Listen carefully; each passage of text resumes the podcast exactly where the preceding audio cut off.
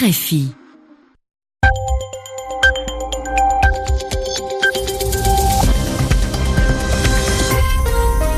RFI, il est 20h en temps universel, 22h ici à Paris. Guillaume Nodin. Bonsoir et bienvenue dans le journal en français facile avec ce soir Alexis Guilleux. Bonsoir Alexis. Bonsoir Guillaume, bonsoir à tous. Dans l'actualité ce soir, la situation au Nicaragua, les autorités ont repris le contrôle de la ville de Masaya, à une trentaine de kilomètres de la capitale. La mobilisation contre le gouvernement dure depuis trois mois. Les jeunes footballeurs thaïlandais devant la presse, ils ont rencontré les journalistes pour la première fois depuis leur sortie de la grotte où ils sont restés enfermés trois semaines. Le rapport annuel de l'ONU sida il a été publié aujourd'hui. L'organisation s'inquiète d'une indifférence de plus en plus importante à la lutte contre la maladie. Et puis le Tour de France cycliste, le coup double de l'équipe Sky, le Britannique Geraint Thomas remporte la 11e étape et il prend le maillot jaune. Le journal. Le journal en français facile. En français facile. En Thaïlande, les enfants et leur entraîneur de football bloqués pendant plus de deux semaines dans une grotte du nord du pays ont pour la première fois parlé aux journalistes. Lors d'une conférence de presse soigneusement organisée par les autorités thaïlandaises, ils ont raconté comment ils ont vécu les longues journées dans l'obscurité d'une grotte. Leur calvaire et leur sauvetage avaient été très suivis. Reportage à Bangkok d'Arnaud Dubus. Ils portent tous des uniformes de footballeurs et arrivent dans la salle en jonglant avec des ballons. À l'évidence, ils sont en bonne forme, souriants, bien qu'un peu intimidés par la foule des journalistes. C'est un journaliste de télévision thaïlandais qui anime seul la conférence, posant les questions à sa guise. Parmi les moments forts, celui où l'entraîneur de football, Ekapon Chantavong, dit qu'il s'est rendu compte qu'ils étaient bloqués dans la grotte par l'eau montante à cause des fortes pluies. Je me suis soudain rendu compte qu'on ne pouvait plus sortir. Les enfants m'ont tous demandé mais comment on va faire? Je leur ai proposé qu'on creuse un petit canal pour faire dériver l'eau. Nous avons tous été chercher des pierres, nous avons creusé, mais quoi qu'on fasse, l'eau n'a pas baissé. Je leur ai dit, n'ayez pas peur, attendons demain et peut-être que l'eau baissera. Autre moment crucial, celui où les enfants ont soudainement entendu des voix, puis ont aperçu des plongeurs britanniques émerger de l'eau. Les sujets les plus pénibles, comme la mort du secouriste thaïlandais au cours de l'opération de secours, n'ont pas été évoqués, de manière à ne pas traumatiser les enfants. Arnaud Dubus, Bangkok, RFI. Au Nicaragua, en proie à des troubles antigouvernementaux depuis trois mois, les forces pro-gouvernementales ont, repris le contrôle de la ville de Masaya. Située à une trentaine de kilomètres de la capitale, Managua, elle avait été le théâtre d'affrontements entre l'opposition et les paramilitaires avant de céder ce matin aux forces de l'ordre au terme de violents affrontements. Clara Lozzi. L'assaut lancé ce week-end contre la ville de Masaya, baptisé Opération Nettoyage, s'est terminé par de violents affrontements. Ciblé sur le quartier rebelle de Monimbo, où la population est fortement mobilisée contre le gouvernement, l'incursion des forces paramilitaires a fait au moins deux morts. Christian Farardo, leader de l'opposition étudiante, s'était barricadé dans une maison au moment de l'attaque. Il explique ce qu'il attend du gouvernement.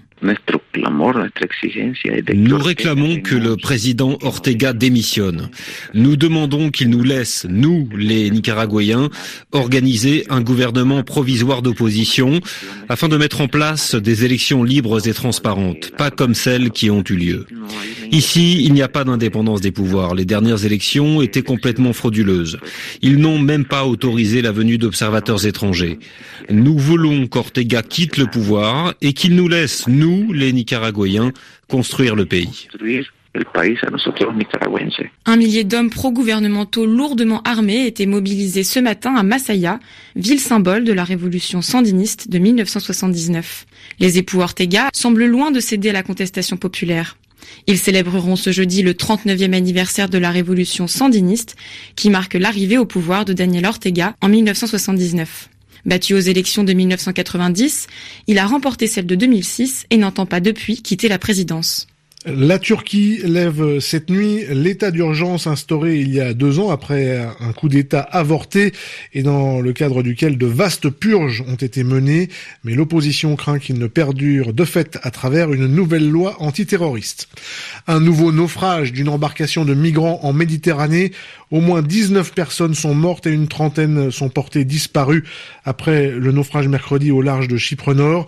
Plus de 100 passagers de cette embarcation qui en transportait environ 150 ont pu être secourus. La conférence internationale sur le sida aura lieu à Amsterdam à la fin du mois. Et avant cette grande réunion, l'ONU SIDA a présenté son rapport annuel pour cette année sur l'état mondial de la maladie ce mercredi matin en partenariat avec Coalition Plus, réseau international de lutte contre le sida, l'Organisation des Nations Unies euh, tire la sonnette d'alarme. Michel Diaz.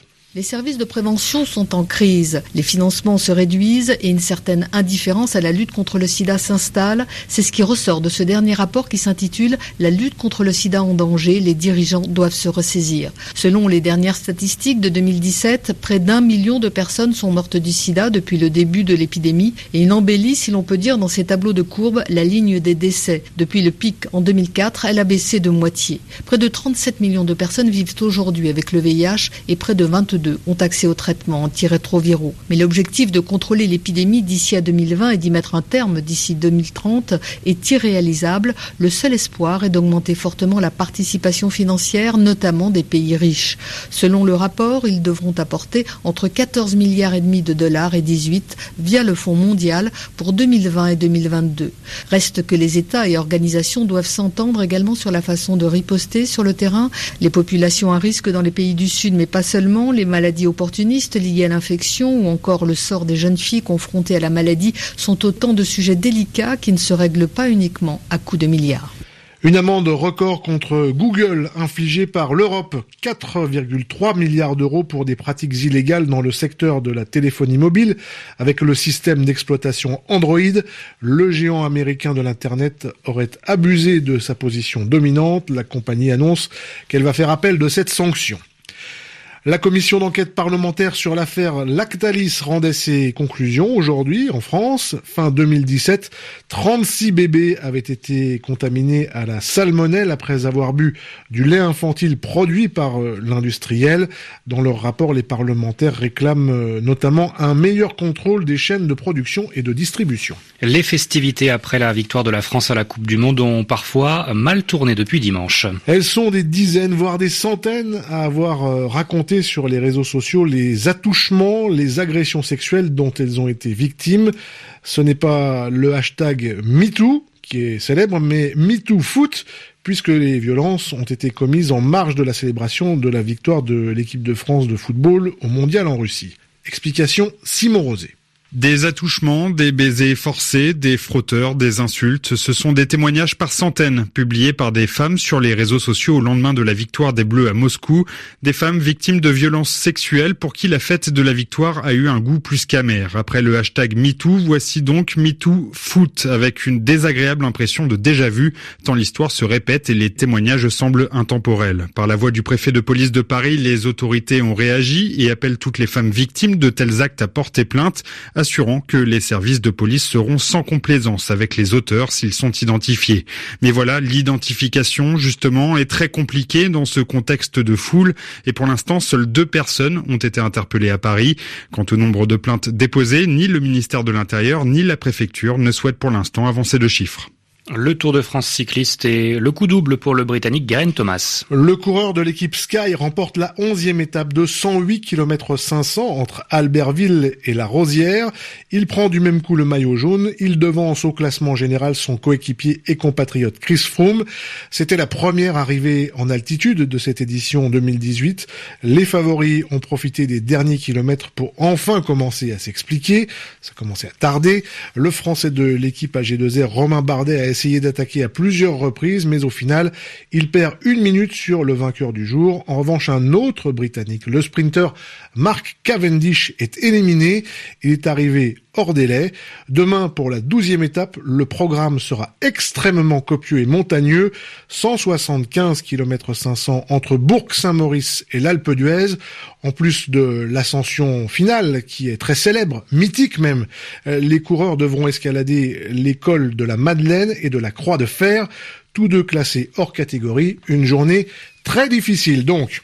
Et puis euh, du rugby et la fin de carrière pour euh, l'un des meilleurs joueurs euh, européens, Sam Warburton, troisième ligne et capitaine du Pays de Galles, mais aussi des Lions britanniques, ne rejouera plus. À 29 ans, il a décidé de raccrocher ses crampons après une série de blessures.